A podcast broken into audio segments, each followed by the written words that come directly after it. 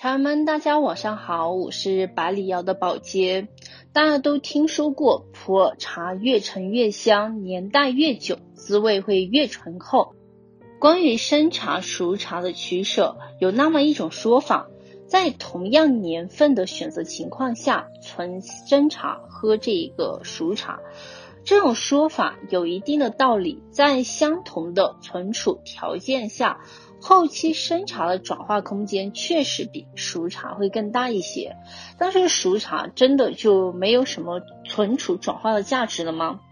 熟茶的制作工艺呢是上世纪七十年代才开发出来的，渥堆发酵是熟茶制作过程之中的一个重中之重。渥堆技术研制的原因是为了解决普洱茶自然发酵时间过长的问题。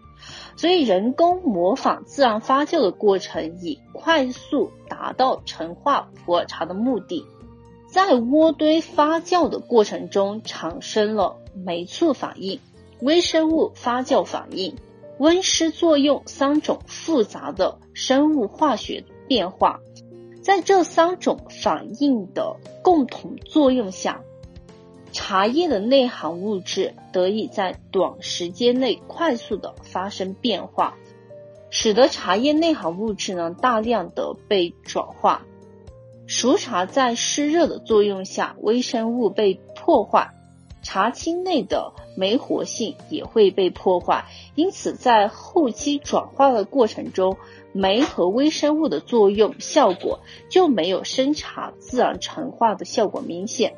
所以，熟茶在存储以及自然转化时，主要是发酵时堆位的，就是说慢慢的褪去和茶叶中芳香类物质的转化。熟茶经过存放后变得更为温和，茶性和滋味也会相对的稳定。熟茶经过渥堆发酵，茶叶的滋味达到一个温润饱满的点。曾喝过很多不同年份的熟茶，有经过时间沉淀后，汤色滋味更加的圆润饱满醇厚，韵味也会更加的充足。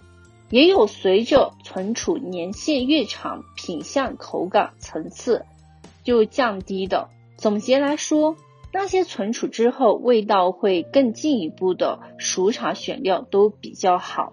加上它的一个发酵工艺，会就是说刚刚好这个样子。当然也有这样的一个情况，就是熟茶后面它就是说变得没有那么的好喝，那它呢就是说前期的一个选料和工艺都是没问题的，可是为什么也还是不行呢？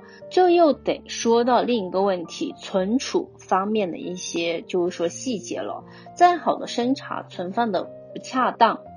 都就是说后期它的转化都不行的，再好的普洱茶存放的方式不得当的话，它后期也没有就是说很大的一个转化空间，更何况是已经发酵过的一个茶品呢，对吧？综上所讲，普洱熟茶还是经得住时间考验的。当然，茶友们在选择熟茶的时候要考虑这个原料还有工艺。在选到满意的熟茶时，还要掌握它正确的存放方法。具备这些，才能在多年后一品熟茶经过时间洗礼的那种醇厚、圆润、顺滑的那种感觉。了解更多关于普洱茶专业的知识，可以添加百里瑶评茶员微信：b l y 零八七幺 b l y。零八七幺交流学习。